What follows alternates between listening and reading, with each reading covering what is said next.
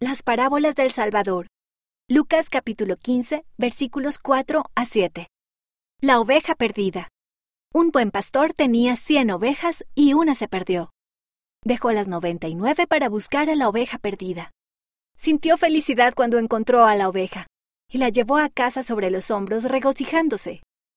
Llamó a sus amigos y vecinos y les dijo, Alegraos conmigo, porque he hallado mi oveja que se había perdido. ¿Qué significa esto? Quienes pecan son como ovejas perdidas.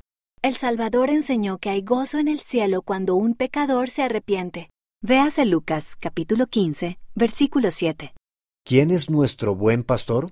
Nuestro buen pastor es inmutable y siente lo mismo hoy acerca del pecado y los pecadores como cuando caminaba sobre la tierra. Él nos ama tanto que preparó un camino para que nos arrepintamos y lleguemos a ser limpios para regresar a Él y a nuestro Padre Celestial. Testifico que Jesucristo es nuestro buen pastor, que nos ama y se preocupa por nosotros. Él nos conoce y dio su vida por sus ovejas. Elder Dale G. Renland, del Quórum de los Doce Apóstoles, Conferencia General de abril de 2017, Liaona, mayo de 2017, página 32.